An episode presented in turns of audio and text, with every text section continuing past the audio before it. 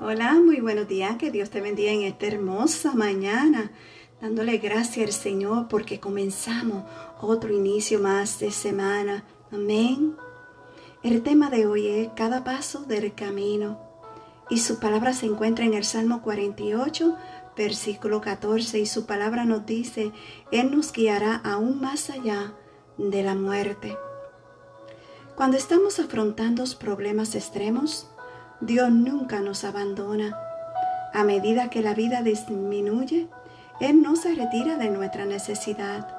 No, el Eterno nos guía en cada paso del camino, ya sea que la vida nos vaya bien o mal. Dios nunca se cansa de ti y nunca te falla.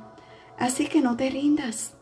Cuando lleguen los momentos difíciles, agárrate a Él con más firmeza pues Él nunca te dejará ni te abandonará, y al final llegarás a sus brazos en el cielo.